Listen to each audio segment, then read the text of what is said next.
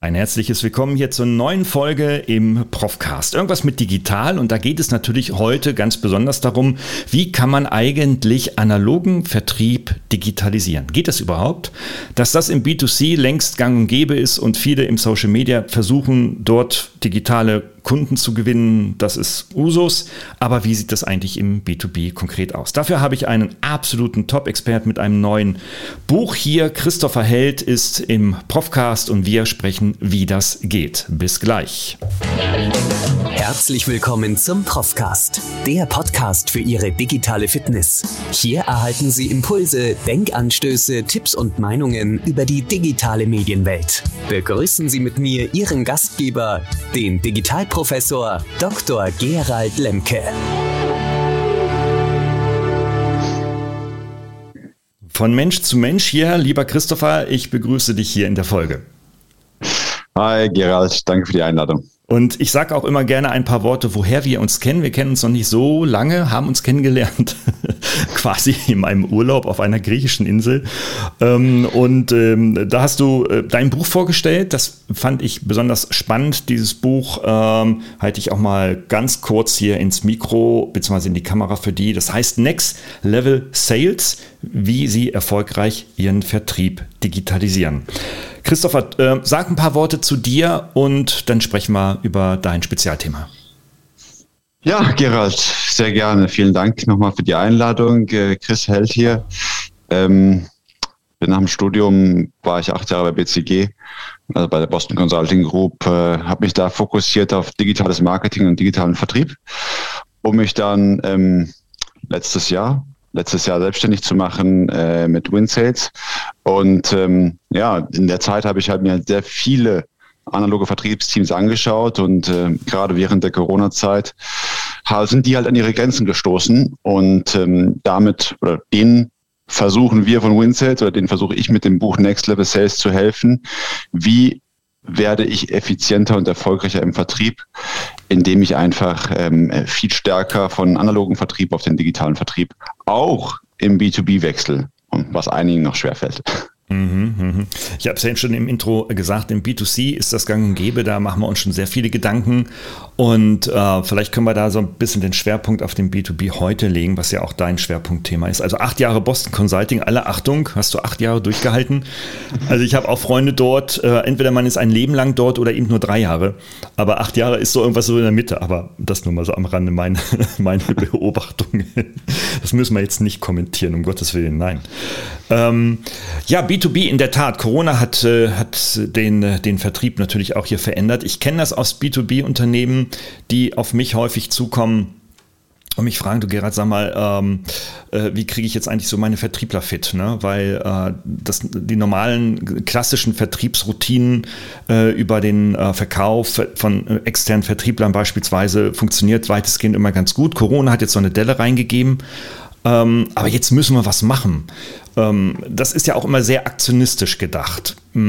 Das ist sicherlich nicht dein Ansatz, oder? Du lieferst ja jetzt nicht die Top 3 Hacks, Top Hacks, wie ich jetzt mit dem iPad an der Front verkaufe, oder? Was ist dein Ansatz? Genau, also Gerhard, du hast es gut zusammengefasst. Es ist kein aktionistischer One-Off-Ansatz, sondern ein holistisches Programm, mit dem wir, also Next Level Sales beschreibt ein holistisches Programm, wie man langfristig den Vertrieb erfolgreicher macht. Ähm, diese Corona-Zeit hat, wie du gesagt hast, eine Delle reingegeben und hat viele zum, zum Überlegen gebracht, was, wie, wie und äh, in welcher Form es weitergeht. Und es hat aber auch vor allem die Schwachstellen des B2B-Vertriebs aufgedeckt. Also viel zu wenig Trainings, viel zu wenig Trainings der Führungskräfte. Ähm, wir sagen immer einsame Wölfe, die auf der Straße allein gelassen werden, wo es heißt, die wissen schon, was sie machen. Und Next Level Sales ist quasi ein Programm oder ein Konzept, um dieses wieder Teams zu formen, zu entwickeln und auch viel stärker datengetrieben zu arbeiten im Vertrieb und weniger bauchgetrieben. Hm. Ja, ich kenne das. Ich habe mal ein, ein, sehr großes äh, Industrieunternehmen unterstützt.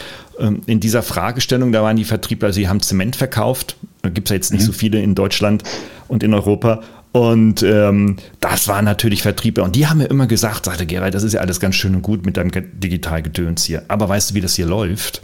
Ich fahre da auf die Baustelle, da ist dann jemand, äh, der Meister, der mit dem weißen Helm, der auf der Baustelle ist, und er sagt, er braucht jetzt sofort in 60 Minuten 30 Tonnen Zement, damit das hier weitergeht.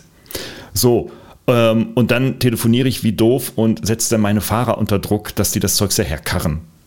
Ähm, wieder Aktionismus, aber das, was ja die Industrie ähm, gerade in der Schnelllebigkeit heute ja auch prägt. Ist das nun, müssen wir das vergessen oder weil du sprichst von einem holistischen Programm, das klingt abstrakt erstens und zweitens vor allem auch so sehr von oben herab gesehen, während doch der weiße Helmträger sagt, ich brauche das Zeugs jetzt und hier. Ja, du beschreibst ein schönes Beispiel, aber das ist ja eine Erfahrung, die ist äh, sehr spannend. In, in, dem Beispiel, das du sagst, Gerald, würde ich sagen, der Kollege hat eigentlich schon äh, zwei Stunden verloren, weil er wahrscheinlich 200 Kilometer zur Baustelle gefahren ist. Genau. Das sind zwei, zwei Stunden, die schon mal weg sind, ähm, die der und der, dem Kollegen fällt es ja auch nicht erst ein, dass er Beton braucht, wenn der Vertriebler da ist. Und da ist einfach das Konzept, dass wenn wir B2C und B2B vergleichen, ja, das, ich, ich versuche immer das so zu benennen, dass der der, der B2Bler seine Kundenerfahrung, die er auch im Privaten macht, ja, bei Amazon oder der Amazonismus, ja, ich kriege immer alles auf jedem Klick sofort, mhm. so langsam überträgt auch in die B2B-Welt. Ja, das heißt, wir müssen ein Konzept haben oder eine Vorstellung haben, wie wir schnell mit hoher Qualität für den Kunden da sein können. Und genau dafür hilft, Next Level Sales, indem ich einfach meine Woche strukturiere besser, meinen Tag strukturiere und ähm, vom Kunden her denke und nicht immer von ich habe meine Route, fahr die ab und da wo ich da wo ich bin, bekommt der Kunde seinen Zement und da wo ich nicht bin, bekommt er ihn nicht, weil der aktuelle Kunde gerade meine Telefonnummer nicht zur Hand hat. Ja, genau. Und du stellst ja auch die Frage, ähm, ob das eigentlich für jedes Unternehmen, für jedes B2B-Unternehmen auch Sinn macht. Es macht offenbar nicht für jedes Sinn. Kannst du Beispiele nennen, wo es am meisten Sinn macht, beziehungsweise da, wo, oder vielleicht Branchen nennen, wo der Need am größten ist, äh, zu, den Vertrieb zu digitalisieren? Ja, ist ein gutes Beispiel äh, oder gute Frage. Ähm, es ist also im B2B-Vertrieb macht es quasi oder in sehr, sehr vielen Bereichen Sinn. Ja, desto und desto weniger komplex das Produkt ist, desto weniger oder desto mehr macht es Sinn, weil es gibt ja immer noch, also wir haben viele Diskussionen mit den Vertrieblern, wie oft muss ich eigentlich vor Ort sein? Wie viel kann ich durch Online-Besuche, durch perfekte digitale Präsentationen, durch ähm, sehr gute Vorabqualifikationen alles effizienter und damit meine ich von zu Hause aus oder vom Büro aus machen. Ja, desto komplexer ein Produkt und desto schwieriger ist auch in die Kamera zu halten, desto eher muss ich halt auch mal für eine Produktvorführung vorbeifahren. Ja, also desto einfach, Zement ist ein schönes Beispiel. Ja, jeder, jeder kennt Zement, jeder Baustellenleiter kennt Zement. Und einer der größten Punkte ist immer, den ich höre von meinen Teams, ja, wir müssen vorbeifahren, weil ich muss das Produkt zeigen. Ja. Und Zement muss ich jetzt nicht zeigen. Habe ich auch meistens nicht im Kofferraum dabei, weil es wahrscheinlich x verschiedene Arten von Zement gibt. Ähm, aber alle wissen, wovon wir sprechen, wenn es um Zement geht. Das heißt, desto mehr es eine gemeinsame Basis, einen gemeinsamen Nenner gibt, worüber wir sowieso schon sprechen, desto eher ist Next Level Sales auch anwendbar. Nichtsdestotrotz auch bei den hochkomplexen Produkten, wie große Maschinen, die auch im Detail erklärt werden müssen, auch dort hilft Next Level Sales durch Online-Besuche, wie wir sie nennen. Also wir sagen nicht virtueller Vertrieb mehr, sondern Online-Besuche, ähm, weil ich da auch gerade dieses One-to-Many einführen kann. Ja, ich hole mir meinen Produktexperten aus Berlin, einen aus Shanghai dazu und spreche mit meinem Kunden aus New York, alles in einer Konferenz ähm, und kann da die verschiedenen relevanten Stakeholder sehr schnell an den Tisch bringen. Ähm, und das hilft einfach enorm, anstatt dass der Vertriebler äh, viermal für einen Abschluss äh, zum Kunden fährt. Da werden natürlich viele Vertriebler sagen, ja, das ist okay und einige werden wahrscheinlich auch sagen, ja, das machen wir doch schon längst, äh, das mit dem ganzen Zoom und Teamsen und so weiter. Und ähm, aber sie werden dann auch sagen, Mensch, aber es kommt so auf den Handschlag an, weißt du, so auf den kaufmännischen Handschlag. Äh, ich musste mir in die Augen gucken, der muss mir vertrauen. Ich habe zudem eine persönliche Beziehung, vielleicht sogar ähm, äh, lass mich in Ruhe mit dem Digitalgedöns. Versteh mich nicht falsch. Wir sind beide Digital-Nerds, ja, aber äh, äh, das sind die Aussagen, die man dann häufig hört. Wie entgegnet man dem, wenn du jetzt so 20 Vertriebler in einem Seminar hast, beispielsweise? Wie entgegnet man diesem Einwand? Das ist ein total, total guter Punkt, Das ist auch der typischste, der Standardeinwand, den wir hören. Ja, ich, ich verliere meine persönlichen Beziehungen. Nichtsdestotrotz haben wir unseres Erachtens eine viel größere Bandbreite persönliche Beziehungen aufzubauen im virtuellen Raum. Mhm. Wir sagen und überhaupt auch nie, dass wir alles digital machen müssen. Also wir bauen oft Wochenkonzepte, wo wir sagen, wir sind drei Tage digital und zwei Tage noch vor Ort unterwegs. Aber gerade die Vor-Ort-Tage dann viel strukturierter, ja, viel klare Routen geplant und so weiter. Nichtsdestotrotz, wir haben jetzt beide unsere schönen digitalen Hintergründe an. Ich lasse jetzt meinen auch an, weil ich gerade am Umziehen bin. Aber ähm, angenommen, wir stellen die mal, würden die ausstellen für ein digitales Gespräch so persönliche Einblicke hatte kein Vertriebler vorher in den Alltag des Gegenübers, als er im Büro war. Ja, hinter mir wird jetzt hängen ein Mountainbike, ein Rennrad, ein Snowboard und du hättest ganz neue Gesprächsansätze, um noch eine viel persönlichere und vertrautere Beziehung aufzubauen, weil du halt mein, mein Arbeitsplatz oder Homeoffice siehst und siehst, was mir persönlich wichtig ist, anstatt mein kaltes Büro. Und darüber, darüber kriegt man so viele Gesprächsthemen, hat schon ganz neue Freundschaften gebunden, äh, gefunden und alles Mögliche in dem Bereich. Also das ist unsere Antwort, wie wir sagen, die Beziehungen werden eigentlich durch gute Online-Besuche noch besser. Das ist natürlich eine scharfe These. Ne? Also nach dem Motto, muss ich jetzt auch mein, mein Schlafzimmer hinter mir zeigen oder meine Hobbys zeigen oder ähnliches. Aber ich, ich habe ein weiteres Beispiel. Ähm, äh, ich kann das wirklich nur bestätigen. Äh, man muss das nicht. Es ist ja eine individuelle Entscheidung. Aber Absolut. ich habe ein B2B-Meeting im Zooms oder irgendwo gehabt oder ich glaube, es war Teams und zwar mit einem äh, mit einer Führungskraft der Deutschen Bahn. Und der war im Homeoffice und saß in seinem Kellerbüro und hatte dann dort ein großes Plakat von Wacken, also von dem großen, größten Deutsch, mhm. deutschen Heavy Metal Festival, das auch jetzt gerade wieder angeht, äh, hängen. Und äh, ich auch großer Heavy Metal Fan und habe ich ihn angesprochen. Ich sage, hey, sag mal, aus welchem Jahr kommt das denn eigentlich? Wo warst du denn da? Und er sagt, er ist jedes Jahr da. Und dann haben wir von der Stunde geplant, erstmal 50 Minuten über Bands und Musik und Wacken und Schlamm und so weiter gesprochen. äh, und jetzt sage ich, Mensch, jetzt müssen wir aber gleich weiter, weiter, weiter, was machen wir jetzt? Ja, ja, wir machen das. Da haben wir überhaupt noch gar nicht über die Sache gesprochen. Also die Beziehung hat quasi die Sache überdeckt. Ne? Das ist in der Absolut. Tat. Und es war ein tolles Perfektes Projekt. Beispiel. Und es war ein tolles Projekt, ja. Ja, wie, wie, inwiefern hättest du sonst einen Bahnmanager auf das Konzert Wacken angesprochen? Niemals. Das ist jetzt nicht, eben. Das ist ja nicht was, was man sofort auspacken würde. Und genau das ist das, was diese Einblicke, die hast du halt sonst nicht. Ja. Oder auch nochmal ein zweites Beispiel. Die finnische Ministerpräsidentin, äh, eine, mhm. für eine Landeschefin, junge Frau mit 36, mhm. hat einen Shitstorm gerade ähm, über sich ergehen lassen äh, müssen. Warum?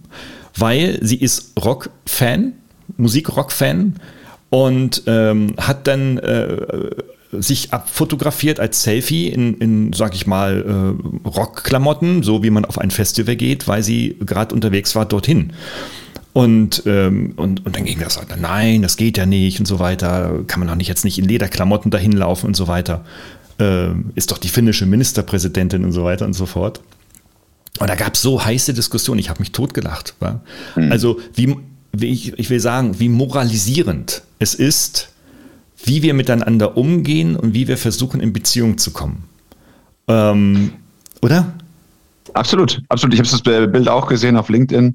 Ähm, ich fand es äh, eher sehr positiv, muss ich sagen, weil mhm. macht ja auch unsere Politiker ein bisschen nahbarer und es sind ja nun mal auch Menschen. Also die müssen ja auch noch ein Leben nebenbei haben. Und es ist doch einfach mal schön zu sehen, dass Leute auch das verbinden können. Weil es ist ja auch gar nicht mehr so selbstverständlich, auch eine Schwierigkeit während Corona wieder Arbeit und ähm, Beruf zu trennen.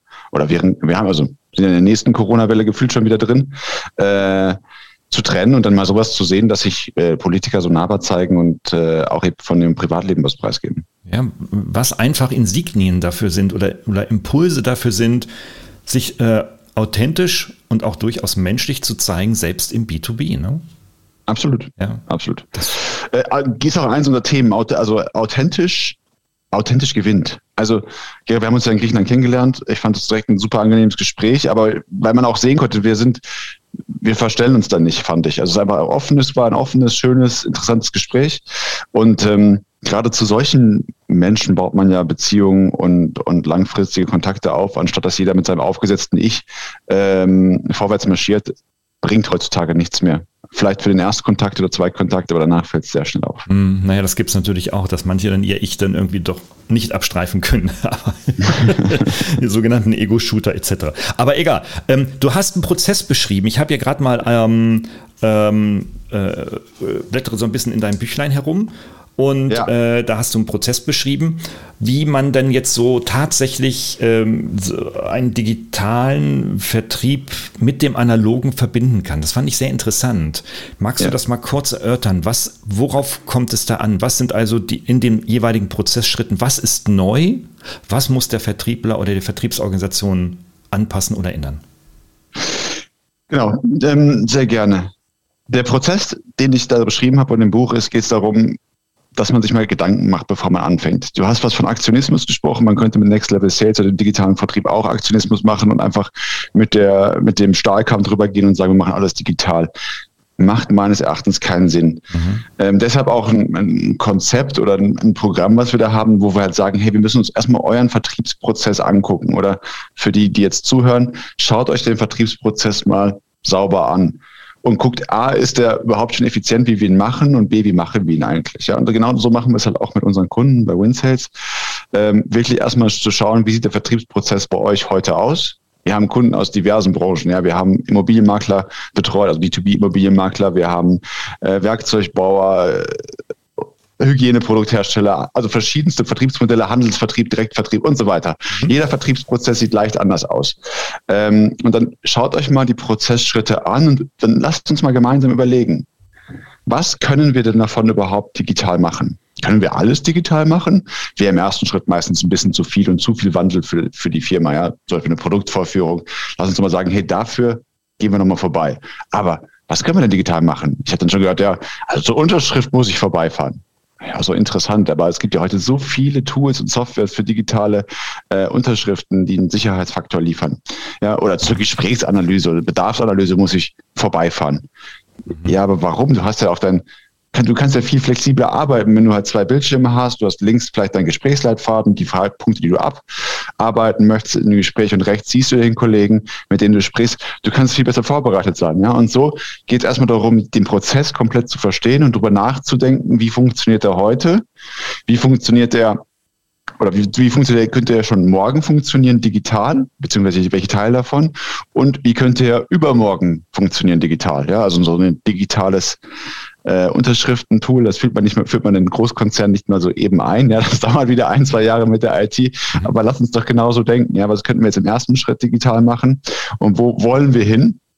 Ja, und das bringt halt einfach so viel Effizienz in Vertriebsmannschaften rein, äh, dass man wirklich, allein wenn du darüber nachdenkst, Gera, wie viel Zeit die Kollegen auf der Straße verbringen, mhm. äh, und das wirklich, diese Zeit zu reduzieren, zeigt dir schon einfach dann, innerhalb dieses Prozesses, wie viel da eigentlich noch rauszuholen ist, je Vertriebler. Nicht nur bei denen, die nicht so gut sind, sondern auch bei denen, die schon sehr, sehr gut sind, mhm. ähm, wie viel man da verändern kann. Mhm. Äh, klar, da würde mir als CEO, Geschäftsführer oder Inhaber natürlich sofort die Ohren schlackern und sagen, jo, ähm, da kann ich noch mehr in Anführungsstrichen rauspressen. Klar, wenn ich ja. das digital mache, also wenn ich sage, okay, ich kann drei Besuche mit dem Auto machen am Tag und ich könnte alternativ zehn mit einem Videokonferenzsystem machen, äh, schlackern mir die Ohren, ist doch klar. Ähm, das finden aber die Vertriebler nicht so toll und wahrscheinlich kommen da auch die Widerstandskräfte, oder? Genau, absolut. Also es geht wirklich darum, die Leute zu begleiten dahin. Also ich glaube, es muss das die, also vom, von der Führungs, vom Führungsteam muss die, die, die Denkweise klar sein, dass der Weg dorthin geht und nur wer das kann, wird auch erfolgreich sein in der Zukunft. Davon gehen wir auch aus. Also nur wer bereit ist, sich auf den Kunden einzulassen. Weil im Endeffekt diktiert der Kunde immer noch, wie die Kommunikation stattfindet. Es gibt Kunden, die sagen, hey, ich will dich zu jedem Termin immer vor Ort haben. Und wenn wir die dann versuchen zu sagen, den versuchen zu sagen, hey, nee, wir machen es nur noch digital, das funktioniert auch nicht. Ja, aber wir müssen uns auf die Kundenbedürfnisse einlassen und zu sagen, wir bedienen die Kunden auf dem Kommunikationskanal, wie sie es auch wünschen. Ja, man kann die, es gibt Tipps, Tricks und Techniken, die zu digital zu bekommen, aber man kriegt nicht alle auf digital. Ähm, da sind wir uns einig. Mhm. Ähm, aber ja, da ist ähm, Wandel und wir, wir haben ein Konzept, das sind die drei Cs. Wir machen vor allen Dingen äh, also Coaching und Training, wir machen Change und wir machen Consulting. Und genau diese drei C spielen in unserem Konzept zusammen. Äh, und gerade dieses Change-Thema, viel Kommunikation, ähm, zielgruppenorientierte oder äh, zielgruppenspezifische Kommunikation ist da ganz wichtig, um die Leute auf den Weg mitzunehmen. Weil im Endeffekt mit Next Level Sales versuchen wir eigentlich den Leuten ein weiteres äh, Werkzeug in ihrem Werkzeugkasten des Vertriebs zu geben, der sie erfolgreicher macht, weil sie halt auf den Kunden eingehen können, so wie er es möchte. Mhm. Du sprichst schon von Tools, von, ähm, du weißt, worauf ich hinaus will, von, von Empfehlungen und so weiter. Was können wir uns darunter vorstellen? Das kann ja nicht sein, oder ist es tatsächlich so zu sagen, okay, wenn herauskommt in so einem Prozess, in so einem Training und in so einer Beratung, ihr sollt dreimal am Tag Teams nutzen, ist das so eine Empfehlung? Ich meine, dafür braucht man keine Beratung, oder? Das, das, das ist ein guter Punkt. Wir, wir brauchen tatsächlich schon dafür eine Beratung. Also äh, wir brauchen relativ, also der Vertrieb wird sehr lange sehr allein gelassen. Ja, und wir müssen uns mal gucken, wie sich die anderen Bereiche vom Großkonzern ähm, effizienter geschaltet haben, wo die Berater in der Produktion daneben standen mit Stoppuhren und gemessen haben, wie lange jeder einzelne Produktionsschritt dauert. Ja, das hat in den, es hat im Vertrieb die letzten 30 Jahre gefühlt nicht stattgefunden. Ähm, das ist auch nicht das, was wir machen wollen. Also wir wollen auch nicht den Vertrieb stoppen, wie lange ein Gespräch dauert, aber wir wollen den versuchen, viel mehr Struktur in den Arbeitsalltag zu geben. Struktur, weil äh, täglich zusammenkommen, voneinander lernen, Teammotivation äh, steigern, ähm, auf Daten gemeinsam schauen, auf KPIs gemeinsam schauen, also vielmehr dieses datengetriebene, mhm. auch effiziente und effektive Arbeiten in den Vertrieb reinzubekommen, um einfach erfolgreicher zu werden. Und das Schöne ist, du hast ja gerade angesprochen, das ist der große Widerstand am Anfang, typischerweise im Vertriebsteam. Die Führungskräfte sind meistens großer äh, Fan davon. Aber deshalb machen wir es auch vier wir sind meistens vier bis fünf Wochen da, äh, machen wir es auch und nehmen die Leute auf der Reise mit, machen sehr viele persönliche Trainings, persönliche Coachings, mhm. ähm, um da auch diesen, diese Begeisterung in das Team reinzubekommen. Und was die Vertriebler hinterher rausbekommen, es ist sensationell. Das ist auch einer der Gründe, warum ich damals gekündigt habe, ist, wie, wie glücklich diese Menschen nach vier bis fünf Wochen sind. Ja, mhm. äh, das ist schon sensationell. Es ist immer so eine Reise, ja, so ein bisschen Neugier. Dann kommt es ein bisschen Tal der Tränen. Ach du Schande, was will ähm, Held und sein Team von uns? äh, jetzt müssen wir täglich in Austausch gehen. Ich muss ein bisschen über den Tag erzählen, meine, meine KPIs. Ja, aber dann, wenn sie sehen, was es ihnen bringt, ja, wie viel erfolgreicher sie arbeiten, dann geht halt die Reise ins Positive und dann kommt die Begeisterung und die Gedanken, wie, wie schaffen das langfristig, wenn ihr weg seid, das beizubehalten, diese gesamten Strukturen. Ähm, also es ist schon ein großes Wandelsthema, weil gerade der Vertrieb lange vernachlässigt wurde. Also diese langfristige Begleitung höre ich heraus, ne, ist super wichtig. Ja. Du sprichst von vier bis fünf Wochen. In deinem Büchlein schreibst du auch von Next Level ähm, Sales Pilots oder Piloten ja. ähm, mit den verschiedenen Phasen, Neugierde schaffen und so weiter. Ich, ich, ich vermute mal, also aus, aus meiner eigenen Praxis, wenn ich die mal erlauben darf, hier zu spiegeln, dass es unglaublich wichtig ist, die Menschen auf die, in den Veränderungen mitzunehmen was so einfach klingt, ist so schwierig in der Praxis. Also sie dort ja. abzuholen, ne, wo sie sich gerade befinden, zu sagen, hey, das ist nicht schlecht, was du machst. Ähm, aber es gibt eine Zukunft, die wird sich verändern, da können wir alle nichts ändern. Und jetzt wirklich mit in die Hand zu nehmen und dann irgendwie durch den Tunnel zu gehen und äh, nicht alleine zu lassen. Ja. Genau. Also du beschreibst es oder du triffst den Nagel auf den Kopf, Gerald. Ähm, das ist also ich möchte jetzt keinen Verkaufs- und Vertriebsträgern hier mit irgendwas vorwerfen, ja, die halt einen Zweitages-Workshop Frontalbeschallung machen und dann mhm. weg sind. Mhm. Das ist aber das, was keine Veränderung anstößt. Also das, das nehmen die Leute auf und vergessen es nach drei Wochen wieder. Das haben wir so oft mitbekommen. Wir haben auch schon mal so ein Programm gemacht. Das war dann extrem unerfolgreich. Haben gesagt, das bieten wir nicht mehr an. Mhm. Also wirklich die Leute die, diese Inhalte, die sehr verschieden sind, ja, das kann man sich jetzt, das ist schwierig in so einer kurzen Zeit zu beschreiben, aber es geht von wochenlichen Strukturen, datengetriebenes Arbeiten, ähm, Best Practice Sharing, Teammotivationssession, all solche Themen kommen in einem Programm zusammen, ja, und das verteilen wir halt über fünf Wochen, um halt wirklich zu wiederholen, täglich darauf hinzuweisen und wirklich diesen Wandlungsprozess mitzu, mitzugestalten. Und wir machen uns auch unsere Piloten oder unsere Teams immer relativ klein. Du sagst gerade 20, so viele stecken wir gar nicht in einen Piloten, wir stecken maximal 10 bis 12 in ein Team.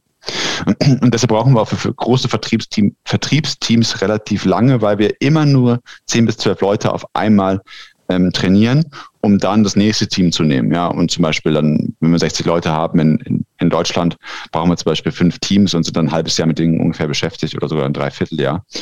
Ähm, weil du musst, du musst sie wirklich persönlich mitnehmen. Ja, und das schaffst du nicht, wenn du immer nur diese Gruppentrainings hast. Nein, wir machen dann ein Gruppentraining, ein Einzeltraining, eine persönliche Coaching-Session und so weiter, dass wir einfach schaffen, die, die Vertriebler wirklich auf dem Weg mitzunehmen.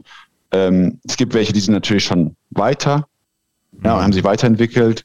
Es gibt welche, die brauchen länger. Und äh, so können wir halt auf individuell auf die Bedürfnisse eingehen. Mhm. Du sprichst davon, diese ein, zwei, drei Tagestrainings bringen nicht sehr viel. Ihr habt eure Aktivitäten da auch eingestellt, wie du sagst.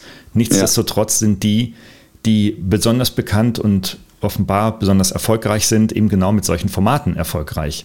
Ja. Äh, das ist ein Dilemma, oder? Also offenbar, offenbar glauben Unternehmen oder Entscheider immer noch, also mit so etwas äh, noch erfolgreicher zu werden. Und, und im Übrigen äh, erinnern wir uns an die leidigen Geschichten des Ergo-Konzerns, ähm, wie die Incentivierung ähm, vor vielen Jahren dort stattgefunden hat. Man wusste, das ist erwiesen, man wusste, wenn sie incentiviert werden über ein, zwei, drei Tages Partyreisen, nennen wir das jetzt mal ganz vorsichtig, dass, äh, dass dann wirklich deutlich mehr verkauft wurde.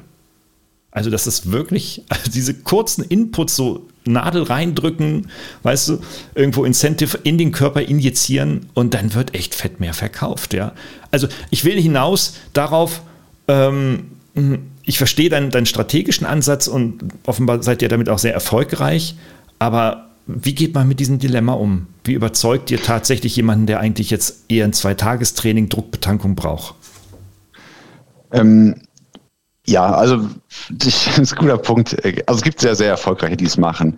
Ähm, man muss aber, oder man sollte sich immer vor Augen führen, wie nachhaltig das dann in einem Konzern gelebt wird. Ja, das um, um den ersten Punkt abzugre äh, abzugreifen. Diese sehr erfolgreichen Vertriebsszenen sind natürlich auch häufig, häufig Markennamen, die haben eine gewisse Strahlkraft, bei denen funktioniert das ja auch gegebenenfalls auch mal. Zu deinem zweiten Punkt, das Thema Incentivierung ist ein sehr, sehr spannender Punkt, weil Vertriebler sind hochkompetitive Menschen. Das sind auch mal sehr erfolgreiche Menschen, die sich auch unglaublich gern ähm, gegeneinander äh, messen, gegeneinander, in Teams gegeneinander und so weiter. Und das wollen wir ja auch nutzen. Es ist ja nicht, dass wir sagen, alles, was damals bestand oder besteht, ist, verteufeln wir in irgendeiner Form. Nein, das ist ja auch total spannend. Ähm, in dem Buch beschreiben wir auch, wie man, wie wir ganz gezielt Challenges einsetzen äh, und ähm, ein bisschen mit kombiniert mit Gamification, äh, mhm. äh, wie wir halt auch dieses Verständnis dieses Vertriebstrichters äh, neu, zu, äh, neu zu bekommen. Ja, weil ein großer Punkt ist ja auch, dass wir anfangen, datengetrieben entlang des gesamten Vertriebstrichters zu denken. Äh, das heißt, von wie viele Anrufe tätige ich pro Tag bis hin zu ganz am Ende, wie viele Abschlüsse ich mache ich. Das ist auch ein Widerstand, den wir bekommen, ähm, Chris oder Herr Held, je nachdem, wie wir sind mit dem Team. Ja, ich interessiert mich nicht, wie viele Anrufe ich mache. Es kommt bei mir hier hinten auf den Umsatz an. Ja, ist ein, ist ein schöner Ansatz im, im Hunting-Bereich zum Beispiel, aber es ist ja, wir kennen ja alle Conversion Rates aus dem Marketing, SEO, SEA, ja, wo und, und was, was nicht immer. Genauso gibt es die Conversion Rates bei uns im Vertrieb. Ja, es gibt eine Conversion, wie gut du bist, von Erstanrufen zu Terminen vereinbart. Und es gibt eine Conversion Rate von Terminen vereinbart zu Folgeterminen, zu Produktvorführung, zu um äh, Verträge geschrieben, zu Verträge unterschrieben. Da gibt es Conversion Rates, ja, und da können wir uns deine genau anschauen. Und desto mehr du vorne reinpackst, desto mehr kommt hinten raus. Ja, also 20 Prozent vorne mehr bei gleichbleibenden Conversion Rates heißt 20 Prozent hinten mehr. Ähm, und genau das müssen wir halt da klar machen und da gehen wir halt auch mit unserem Konzept dann auch bei vier, fünf Wochen genau ein, okay, wir machen heute mal diese Woche mal zwei Tage Challenge auf. Wir versuchen mal richtig so Blitzdays zu machen, richtige Anrufmarathons, wo wir richtig versuchen, 40, 50, 60 Leute mal zu erreichen an einem Tag, bis hin zu, wir versuchen mal diese Woche ähm, fünf Produktvorführungen in den Kalender zu bekommen und dann in der letzten Woche geht es dann meistens um abgeschlossene Verträge. Ja, dass wir einfach mal versuchen, ganz gezielt diesen kompetitiven Geist der Vertriebler rauszuholen. Äh, nicht mit solchen Incentive-Reisen wie bei der Ergo, sondern mit anderen Themen, die natürlich dann ein bisschen was mit digital meistens zu tun haben, äh, um da auch diesen Wettbewerbsgeist zu, äh, zu erreichen, weil äh, dadurch kriegst du sie wirklich du hast injiziert gesagt, aber so ein bisschen angestachelt auch, weil sie einfach sehr wettbewerbsorientiert sind. Also mit die wettbewerbsorientiersten Abteilungen in Unternehmen meines Erachtens. Wie sieht denn das eigentlich im Mittelstand aus? Also jetzt äh, beziehst du Beispiele aus, dem Kon aus der Konzernlandschaft äh, heran. Das ist ja auch dein Background bei BCG gewesen. Aber mhm. wie sieht das, wie sieht das im, im Mittelstand aus? Also so eine, so eine Bude, B2B, macht Maschinen, irgendwie 3D-Drucktechnologie, 250 Mitarbeiter, was ja schon groß ist. Und ähm, ja, und will jetzt einfach mehr äh, 3D-Druckmaschinen verkaufen. Ähm, was, was, okay, du würdest mit dem, ihr würdet mit dem sprechen und ein Konzept vorstellen, etc., also Verkaufsprozess starten. Aber was wäre denn für so einen Mittelständler ähm, äh, ja ein Einstieg in dieses Thema des digitalen Vertriebs?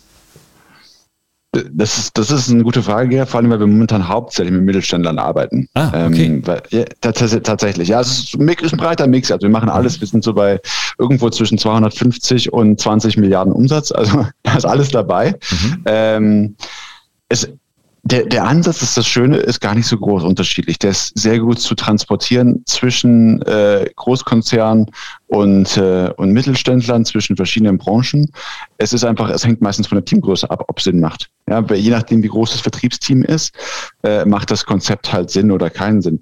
Sondern aber es ist wir müssen genauso holistisch uns den Verkaufsprozess angucken. Wir müssen genauso uns das Team und die Stärken und Schwächen angucken und können genauso das Next Level Sales Programm mit denen machen. Also es ist sehr, sehr ähnlich zwischen, zwischen äh, den, den, unseren jeweiligen Kunden. Ja, in der Tat, ist interessant. Obwohl die Vertriebsorganisation in der Regel klein ist, ne? Also da verkauft ja häufig der Geschäftsführer oder die Geschäftsführer noch oder Geschäftsleitungen noch mit, ne? Ja. Weil sie das aufgebaut haben. Kann man denen noch helfen? Den ist sehr gute Frage. Den ist am meisten, äh, den ist typischerweise am meisten zu helfen. Aha. Ja, weil der, das ist der, der Geschäftsführer, ist ja mal, also er hält sich immer für den ersten und besten Vertriebler, aber zwischen uns beiden ist, ist er meistens nicht. das ist also seine große Karte, die er meistens spielt, ist seine Visitenkarte. Die zieht auch oft und ähm, aber typischerweise hat sein Team das meiste der Vorarbeit gemacht. Ja, nichtsdestotrotz ist das Konzept sehr, sehr, sehr, sehr gleich. Also je nachdem, wie das Vertriebsteam ist. Also wenn da nur drei, vier Leute sind, dann ist es einfach ähm, ein bisschen zu klein im Vertrieb. Ja, aber sobald da mhm. acht, neun Leute aufwärts den Vertrieb in Deutschland machen, was ja ab einer gewissen Größe typisch ist, dass man sich die Bundesländer oder nach Postleitzahlen aufteilt, äh, macht das total viel Sinn. Ja, und auch gerne der Geschäftsführer dabei. Ja, wir machen, ähm, wir haben zum Beispiel so ein paar Sessions auch zum Thema effizienten Arbeiten. Ähm, wie gehe ich vernünftig mit meinen, mit meinen Microsoft 365 Tools um? Äh, wie, wie strukturiere ich meinen Tag? Und das ist ganz interessant. Da kriege ich fast immer hinterher die, die Anrufe der Geschäftsführer, die sich dann auch, wo ich sagte, kommen Sie, Sie müssen nicht jede Session reinkommen, aber kommen Sie die Session rein, die ist auch was für Sie. Äh, und da kriegt dann Anrufe, Herr Held, vielen Dank, Sie haben ja ein bis zwei Stunden Zeit pro Tag gespart. Ja, und genau darauf wollen wir hinaus. Wir wollen ähm, den Vertrieblern die Zeit pro Tag sparen, dass sie sie nutzen können für mehr Vertrieb. Ja, oder vielleicht machen wir so einen Deal, mit zwei Stunden sparen, anderthalb Stunden für die Firma und eine halbe Stunde äh, noch einen Kaffee oder mit der Partnerin zu Hause oder eine Spiel Spielsession extra mit den Kindern, weil die arbeiten ja auch meistens ziemlich viel, die Vertriebler. Die kommen ja auch oft mal auf zehn, elf Stunden am Tag raus. Mhm. Ja, und genau da wollen wir hin mit den Strukturen. Ja, Zeit, also in weniger Zeit mehr schaffen ähm, und das ist wirklich echt spannend, wenn dann der, der Geschäftsführer oder der Vertriebschef von einem Großkonzern anruft und sagt, Held, Sie haben mir echt viel Zeit gespart pro Woche, die ich jetzt noch besser einsetzen kann. Ähm, das ist immer sehr spannend. Ja, interessant, interessanter, äh, interessantes Learning ne, für manche. Ja. ja. Ähm, es, es gibt Unterschiede zwischen Produkten, Maschinen, also B2B-Produkten und Dienstleistungen. Also wenn jemand jetzt ähm, Wendet ihr das für eure Beratungsdienstleistung auch an, euer eigenes Konzept beispielsweise? Ähm, also viele der Aspekte wenden wir an. Ähm, natürlich, ich glaube, sonst würden wir uns auch selber nicht, äh, nicht äh, oder können wir selber uns auch nicht authentisch verkaufen. Ich fand es äh, sehr spannend. Ich hatte eine Diskussion mit einem Geschäftsführer, der sagte, Herr Held, kommen Sie doch bitte für die Unterschrift vorbei. Habe ich gesagt, ja, das wäre jetzt ja schon eher äh, sarkastisch oder äh, absurd, wenn ich jetzt persönlich vorbeifahre, 300 Kilometer für eine Interschrift und wieder zurückfahre, wo ich doch genau das Gegenteil predige. Ähm, es war eine sehr kurze Diskussion, dass wir das Ganze digital gemacht haben. Ähm, aber ja, wir wenden das in unserem eigenen Prozess an, aber natürlich sind unsere Vertriebszyklen in der Beratung oder diesem und des Next Level Sales Konzepts auch eher lang, groß, ja, und ähm, da auch anhand der Schritte anzuwenden. Aber es ist natürlich dann auch ähm, sehr individuell auf den Kunden angepasst und deshalb nicht ganz so einfach, jeden mhm. Teil des Next Level Sales Programms anzuwenden. Okay, man nutzt das raus, was für einen passt, selber natürlich klar. Genau. Ähm, ja, super. Und ähm, jetzt haben wir ähm, aus so einer Erfahrung, da würde ich gerne deine Meinung auch wissen. Wir haben, ähm, ich bin der Co-Founder der, der KI Tool Party wo wir mhm. künstliche Intelligenz äh, für Vertrieb und ähnliches äh, checken, Praxis checken, äh, dann auswerten, aufarbeiten, Business Cases dafür schreiben und das dann in einem Abo-Modell dann äh, Marketing und Vertrieb zur Verfügung stellen. Und in diesem Kontext machen wir auch äh, Freebies, also kostenfreie Webinare. Und eins der, das, oder das letzte Webinar ging dann darum, äh, Neukundengewinnung bei LinkedIn. Mhm. Ein Riesenthema, auf den sich Herrscharen stürzen. Ganz aktuell. Und ähm, hast du da, also die Nachfrage, ich will sagen, die Nachfrage war exorbitant, ja. Also ja. die Nachfrage exorbitant mit Mausklick und KI, so zack, mal schnell neue Kunden gewinnen, die dir digital ihre Unterschrift zuschicken, Blanco. Ähm, was, was hast du für eine Meinung? Neukundengewinnung bei LinkedIn. Erfahrungen, ähm, Konzepte, Praxis. Was kannst du da dem Mittelständler mitgeben? Ja, das ist, äh, das ist ein guter Punkt ähm, und absolut, absolut ähm, hochgradig relevant heutzutage. Deshalb haben wir jetzt auch ein reines Social Selling Training von, von uns jetzt entwickelt, weil äh, es extrem wichtig ist, heutzutage dort zu sein, wo der Kunde ist. Mhm. Ja, und der Kunde ist nun mal da, wo er ist. Ist es Zing, ist es LinkedIn? Ja, wir sind aber gerade bei den deutschen Mittelständlern, sind wir typischerweise, also bei den Hidden Champions nicht, die weltweit agieren, aber häufig sind wir im Vertrieb ja noch recht äh, regional unterwegs. Ja, da funktioniert Zing auch ganz gut, äh, LinkedIn aber genauso. Ähm, ist ein Thema, was absolut, absolut äh, relevant ist und auch wirklich gut funktioniert. Ähm, wir sind jetzt noch so klein, ähm, WinSales gibt es ja jetzt erst ein gutes Jahr, ähm, dass wir, dass wir noch ziemlich viel von Mund-zu-Mund-Propaganda leben ähm, äh, und, und das nicht machen, aber es wäre für mich einer der ersten Kanäle der, der Kaltakquise, äh, wenn wir mal äh, darauf zurückgreifen müssten, weil es einfach so viele Möglichkeiten gibt, an den richtigen Entscheider zu kommen, an die richtige Person zu kommen, an dem man sprechen möchte, äh, die richtigen Influencer zu beeinflussen äh, innerhalb der Firma. Äh, wenn man einfach so viele Möglichkeiten hat, ja. Früher im Vertrieb, also egal ob das Telefon oder ähm, gibt ja auch noch das tatsächliche, ähm, die Kollegen, die vorher rumfahren und an Türen klopfen. Ja, wie häufig scheitert man an der Rezeption? Und das ist bei LinkedIn nicht gegeben. Man, die Rezeption ist nicht vorhanden. Man kommt immer direkt durch oder wird durch, in Anführungszeichen durchgestellt zum Entscheider und kann da mit einer interessanten, personalisierten Nachricht auch den Unterschied machen. Ich glaube, einfach so Massennachrichten bin ich kein großer Freund von, äh, aber mit einer gut, guten, KI-unterstützten, personalisierten Nachricht äh, kann man da wirklich den Unterschied machen heutzutage im Vertrieb. Da sagen viele LinkedIn, also meine Kontakte bei LinkedIn, dass sie da genervt sind mittlerweile. Ähm, die unzähligen Akquise-E-Mails, ob sie person personalisiert sind oder wie auch immer, dann doch nerven und auch gar nicht mehr gesehen werden. Ähm, wie wird das in zwei Jahren aussehen? Also aktuell scheint es so noch zu funktionieren, bestimmten Branchen, ohne Frage, aber jetzt machen es alle wer diesen Podcast hörst und wenn der, wenn der deine Aussage hört, hey, Social Selling bei LinkedIn, Attacke, Vollgas, ja, mach personalisierte E-Mails, dann machen es alle. Dann gehen da 60 Millionen Business-Leute rein und jeder, wenn nur jeder eine E-Mail an alle schickt, dann platzen die Server im Silicon Valley. Wie sieht ja. das, was schätzt du in zwei Jahren? Wie wird äh, das Thema Social äh, Selling in zwei Jahren aussehen? Hat das eine Perspektive? Ja, ist, ist, eine, ist eine spannende Frage. Also die Frage ist äh, immer auch ähm, Verhältnis inbound zu outbound. Also wie viel wie, wie stark musst du es rauspushen? Ja, das wird, wird in zwei Jahren nerven, weil es, ich glaube, ich weiß gar nicht, was angefangen hat, dass die, dass die Inboxen voll werden. Aber deshalb sage ich auch schon, mit einer Standardnachricht, die man an 100 Leute gleichzeitig schicken könnte, da wirst du weggeklickt. Das liest keiner mehr heutzutage. Ja, das ist einfach, wenn da, wenn da sich jemand keine Mühe gegeben hat, dann passiert da nichts.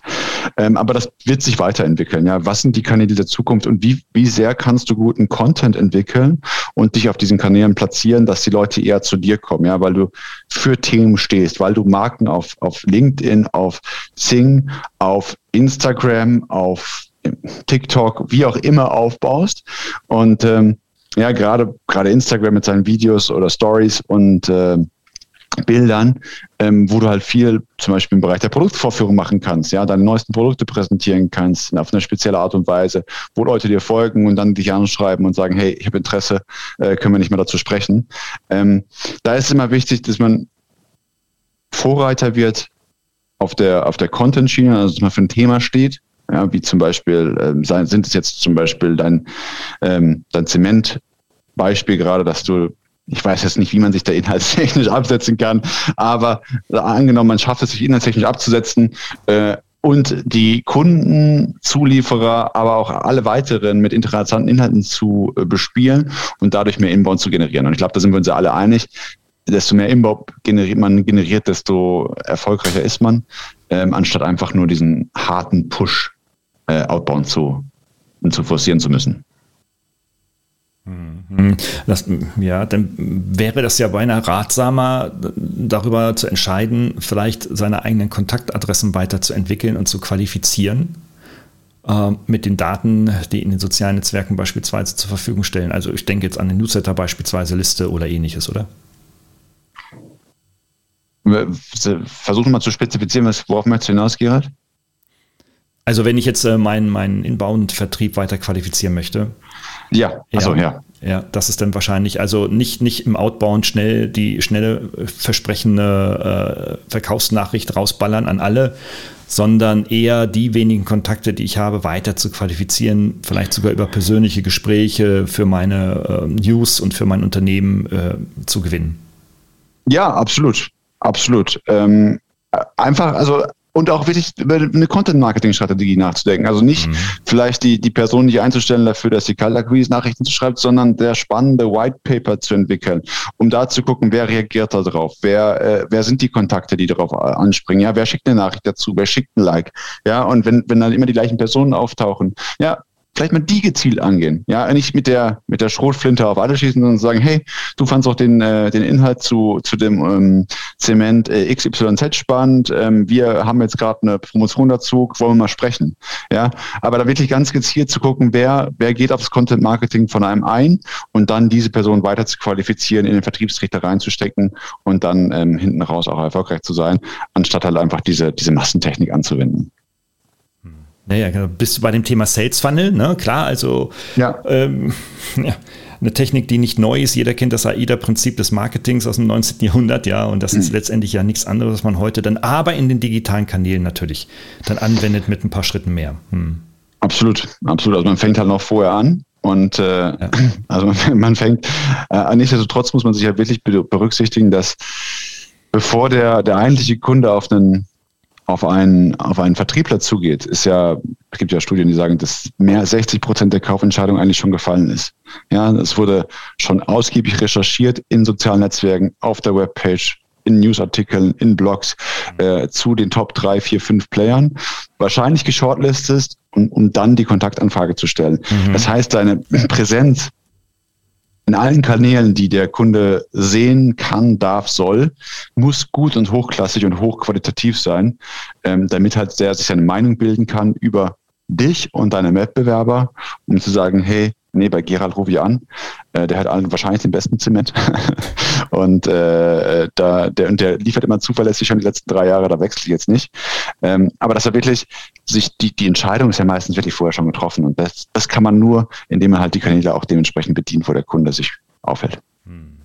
Okay, das ist ein großes, großes, großes Thema. Ähm, Zeit ist jetzt auch schon nahezu. Wir wollen jetzt die Zuhörerinnen und Zuhörer nicht noch weiter äh, vom Autofahren und ähnlichen Nebentätigkeiten abhalten. Aber vielleicht hast du noch einen Tipp. Du warst bei, und zwar ein Tipp für die jungen Menschen. Ich arbeite ja auch mit vielen jungen Menschen zusammen, bekanntermaßen äh, an der Uni. Und ähm, äh, da stellt sich natürlich immer so im Alter zwischen 20 und 30 so die Frage, irgendwie so, hm, was mache ich denn? Wo ist denn da so meine, mein beruflicher Schwerpunkt? Jetzt warst du acht Jahre in einer, in einer äh, bekannten Unternehmensberatung bei Boston Consulting Group. Ähm, ein Arbeitgeber für die jungen Menschen heute? Was gibst du einen Tipp mit? Weil die hören das manchmal auch hier. Jetzt muss ich aufpassen, was ich sage. Also, ähm, ja, es ist auf jeden Fall, also ich möchte meine Erfahrung dort nie missen. Es ist ein Top-Arbeitgeber, der sich wirklich gut um die Leute kümmert ähm, und man eine Ausbildung erhält, die man sonst oft und schwierig nicht erhält. Also wie viel Zeit da in die oder Zeit, Geld und Ressourcen in jedes Individuum gesteckt wird, damit sie das leisten können, was sie sollen, ist wirklich außerordentlich. Ähm, äh, wie viel Trainings ich bekommen habe damals, ja, um halt ähm, das, das, das auch zu leisten, was von einem verlangt wird, ist wirklich sensationell. Aber man muss halt gucken, wo man hin möchte. Ich glaube, wir haben ja momentan auch eher einen Arbeitnehmermarkt. Äh, mhm. Das sehen wir auch bei Winsales gerade. Wir würden gern wachsen. Es liegt jetzt nicht an der Kundenseite, es liegt deutlich an der, an der Seite, äh, die richtigen Leute zu finden, ähm, was man möchte. Äh, ich glaube, du hast gerade angesprochen, zwei, drei Jahre Top-Strategieberatung ist nie verkehrt. Äh, die Frage ist, ob man es acht Jahre macht oder sein Leben lang. Das ist, äh, setzt man ein Fragezeichen hinter. Äh, aber das kann ich jedem empfehlen. Also wirklich, ähm, diese Ausbildung möchte ich nicht missen, was es an an gedanklichen Strukturen gibt und festigt, ist wirklich klasse. Also kann ich wirklich allen nahelegen, dieses, für diese eine Option ist, ist aber auch nicht für alle eine Option, was man auch wirklich sagen muss, weil das, man, man gibt halt auch Zeit seines Lebens, äh, Zeit seines Lebens ist übertrieben, aber man arbeitet dann doch schon äh, ein, zwei Stunden, vielleicht mehr die Woche. Gucken, ob die Leute das Ding kann sehen.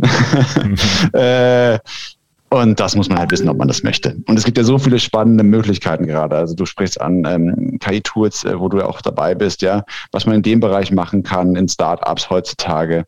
Ist natürlich jetzt auch gerade wieder eine Zeit, wo man sagt, hey, ist das gerade das Richtige? Aber es gibt so viele Möglichkeiten. Aber ich möchte nicht die Top-Management-Beratung abschreiben. Es ist wirklich ein sehr, sehr guter Karrierestart, ähm, wirklich allen nahezulegen. Mhm, mh, super. Ja, Mensch, dann vielen Dank, äh, lieber Christopher. Also das waren äh, spannende Einblicke jetzt ähm, in, in, dein berufliches Leben abschließend und natürlich vor allem dann auch in dein, in dein ja, Start-up. Du bist ja auch ein Start-upler sozusagen seit einem Jahr mit, deinem, mit eurem Unternehmen. Schön, dass es so gut läuft und dass ihr der Menschen helft, äh, den Weg in die digitale Welt zu bringen. Ähm, ist, er, ist meine Vision genauso, aber wir wissen natürlich, das ist ähm, schon beinahe eine Lebensaufgabe. Ne? Das ist, äh, ja, dauert ein paar Tage. Okay. Super, Christopher. Ja. Alles klar. Ähm, Buch ist in den Show Notes verlinkt. Wer sich für dich interessiert, auch das LinkedIn-Profil, äh, gerne auf den Christopher zugehen. Ich habe es genossen in diesem Buch ähm, zu blättern und mir wichtige Passagen für mich herauszugreifen. Das hat mich vertieft in meinem Verständnis von dem, wo es hingehen wird. Und äh, ja, ich glaube, äh, die Zukunft im Sales wird auch überwiegend digital werden. Irgendwann, sobald die Roboter rausfahren und die Kunden betreuen, wird es auf jeden Fall digital werden. Aber bis dahin ist noch viel Zeit. Ähm, und darüber nachzudenken, beziehungsweise jetzt zu handeln und zu überlegen, okay, wie, welche digitalen Prozessschritte kann ich denn jetzt schon bei mir einsetzen? Und dafür unterstützt ihr und ja, vielen Dank dafür, für deinen Input. Super. Danke dir, Gerald.